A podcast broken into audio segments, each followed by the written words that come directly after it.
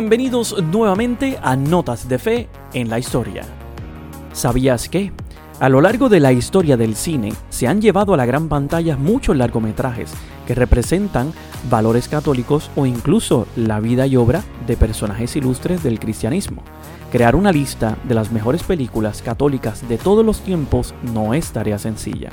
A lo largo de esta selección haré un repaso tanto por películas antiguas como actuales, viajando así por las diferentes épocas del cine católico, pero todo basado en mis gustos. Número 1. Juan 23, el Papa de la Paz, 2002. En 1958, el Papa Pío XII ha fallecido el cardenal Angelo Roncalli, el anciano y enfermo patriarca de Venecia, va de camino hacia la ciudad del Vaticano para tomar parte en el secreto e intensamente político conclave para elegir al nuevo papa. Una vez en el Vaticano, se ve arrastrado a un enconado enfrentamiento entre cardenales más progresistas y los cardenales conservadores, Ottaviani y Tardini. Durante el cónclave, se desvelan episodios del pasado de Roncalli, como su apoyo a trabajadores en huelga, siendo un sacerdote joven, sus negociaciones secretas con el embajador nazi para salvar un tren de prisioneros judíos, siendo diplomático del Vaticano en Turquía, o las conversaciones con el orgulloso de Gael para convencerle de no que no tomase represalias contra varios obispos rebeldes. Finalmente, en la duodécima votación, se elige al Papa, Angelo Roncalli, quien tomará el nombre de Juan 23. Número 2. Father Stu 2022. Basada en hechos reales, El milagro del Padre Stu es un drama sobre el alma perdida que encuentra sentido a su vida en el lugar más inesperado. Cuando una lesión pone fin a su carrera como boxeador amateur, Stuart Long, interpretado por Mark Wahlberg, se muda a Los Ángeles soñando con ser actor. Mientras se las arregla como puede, como empleado de un supermercado, conoce a Carmen, protagonizada por Teresa Ruiz, una maestra de escuela dominical católica que parece inmune a su apariencia de chico malo. Decidido a conquistarla, el agnóstico de toda la vida comienza a ir a la iglesia para impresionarla. Pero tras sobrevivir a un terrible accidente de motocicleta, empieza a plantearse si puede dar una segunda oportunidad a su vida ayudando a otros a encontrar su camino, lo que lo lleva a darse cuenta de que está destinado a ser un sacerdote católico. A pesar de una devastadora crisis de salud y el escepticismo de los miembros de la iglesia y de sus padres separados, protagonizados por Mel Gibson y Jackie Weaver, Stu persigue su vocación con coraje y compasión, inspirando no solo a los más cercanos a él, sino a muchos otros con los que se cruza en el camino. Número 3. Quo Vadis otra de las mejores películas católicas es la dirigida por Mervyn Leroy en 1951 y candidata a 8 premios Óscares. Tiene su adaptación al cine de animación para llevar los valores católicos a los más pequeños. Después de la muerte y resurrección de Jesús, los apóstoles comienzan un largo viaje que los llevará a los rincones más olvidados del mundo para difundir el Evangelio. Número 4. Ignacio de Loyola 2016. Una mirada incisiva y emocionante en la vida del hombre detrás de la leyenda ha hecho que esté en mi top 10 de las mejores películas católicas de todos los tiempos, además de que se trata de la extraordinaria transformación del futuro fundador de la Compañía de Jesús. Desde una juventud impetuosa, impulsiva y obsesionada con las mujeres y la lucha entre espadas, hasta convertirse en el magistral y carismático líder de una orden que cambiaría la historia de la cristiandad para siempre. Ignacio de Loyola narra la vida de un joven soldado, Íñigo, que se vio obligado a renunciar a su carrera militar tras resultar herido en batalla. Postrado en cama y dedicado a nuevas lecturas, lo que se presentaba entonces como una desgracia se entornó en un ardiente deseo de convertirse en santo. Número 5. Luz de Soledad, 2016. Olga es hija única y debe encargarse de cuidar a su padre, de Arturo, un hombre irascible y de carácter duro que sufre una enfermedad. Agobiada por su trabajo en el bufete de abogados, necesita a alguien que le cuide de noche y recurre a la última persona a quien su padre querría ver, Sor Inés, una monja sierva de María. Número 6. Garabandal, solo Dios lo sabe, 2017. Dirigida por Brian Alexander y ambientada en 1961 en la pequeña aldea del norte de España, San Sebastián de Garabandal. Este largometraje narra la historia de cuatro niñas, Conchita, Jacinta, Mariloli y Maricruz, quienes afirman haber tenido una aparición de San Miguel Arcángel y días después reciben la visita de la Virgen del Carmen. Tras esta primera vez, se siguen más de 2.000 encuentros con la Celestial Señora.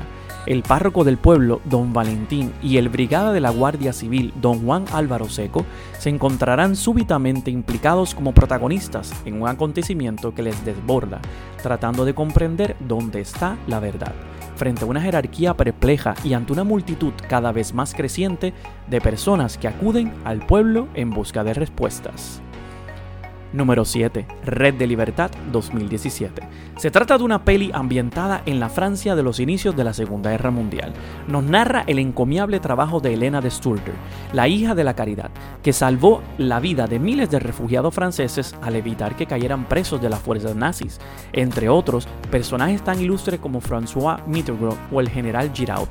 Elena, testigo del horror y la barbarie, lleva a cabo una extraordinaria labor de caridad con los cautivos y presos de la guerra, mientras pone en peligro su vida y la de sus allegados para salvar la del resto de niños, mayores, presos y huérfanos, todos ellos víctimas de la contienda bélica. El proyecto surge con motivo de la conmemoración del 400 aniversario de la fundación de la familia vicenciana, impulsada por Vicente de Paul y Luisa de Marillac en 1600 17. A lo largo de estos 400 años han surgido cientos de personajes que han dado su vida por los que menos tienen, por los rechazados, los perseguidos injustamente. Número 8. Calvary 2014. En un pequeño pueblo irlandés, el padre James, sacerdote católico, escucha en confesión una amenaza. Dentro de siete días van a matarlo. El sacerdote no sabe ni quién, ni por qué, solo sabe el día. Si nada lo remedia, morirá el próximo domingo. Empieza en ese momento un intenso thriller articulado en torno a la relación del padre James con sus feligreses y vecinos. Cada uno de ellos tiene sus problemas, sus pecados, debilidades y secretos, algunos bien conocidos por el sacerdote. El propio padre James tiene, bien, tiene también sus luchas internas y externas, entre las que se destaca la difícil relación con su hija, que no le ha perdonado su decisión de ordenarse sacerdote después de quedar viudo. Calvary es una película sumamente compleja. No es fácil mezclar los elementos del thriller policíaco con comedia negra, western de crepúsculo, drama psicológico y para ponerle la cherry arriba, hacer protagonizar todo este cóctel en un sacerdote. Pero sin embargo funciona. Número 9. Silence 2016. Martin Scorsese dirige un filme sobre la fe y la religión. Silencio traslada a los espectadores al siglo XVII, cuando dos misioneros jesuitas portugueses se embarcan en un peligroso viaje a Japón para buscar a su mentor, el padre Cristiavo Ferreira, protagonizado por Liam Neeson, y predicar el Evangelio cristiano en Oriente. El largometraje acompaña a dos jóvenes misioneros, el padre Sebastián Rodríguez, protagonizado por Andrew Garfield, y el padre Francisco Garupe, protagonizado por Adam Driver, mientras buscan a su desaparecido mentor y ejercen clandestinamente el ministerio entre los aldeanos cristianos de la zona.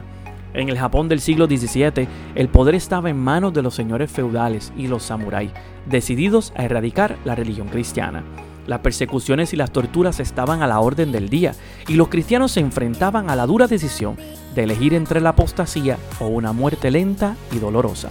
Silence no es una película para todo público, pero contiene un mensaje hermosamente profundo sobre la fe y la labor de los primeros misioneros.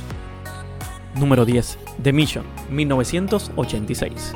En 1986, la película La Misión ganó el premio del Oscar para la mejor fotografía, dos premios Golden Globe y tres premios BAFTA. Todas estas nominaciones no son por coincidencia, porque la película es muy conmovedora. En su obra maestra, el director Roland Joffé le presenta al espectador la desgarradora pero verdadera historia de los indígenas en las reducciones jesuitas en el área del actual Portugal durante el siglo XVIII.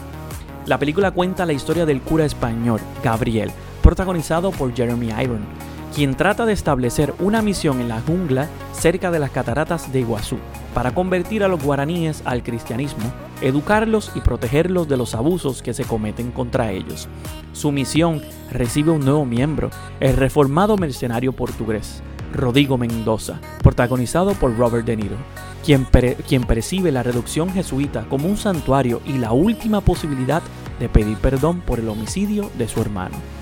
Paso a paso, el comerciante de esclavos se da cuenta que el cura y los guaraníes no solo le han enseñado una manera de hacer penitencia, sino que le han enseñado también los valores humanos.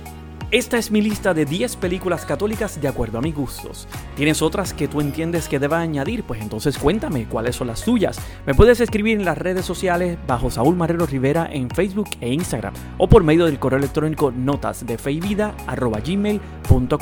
Síguenos en las redes para más información, pero recuerda escuchar Notas de Fe y Vida todos los jueves por tu aplicación de podcast favorita.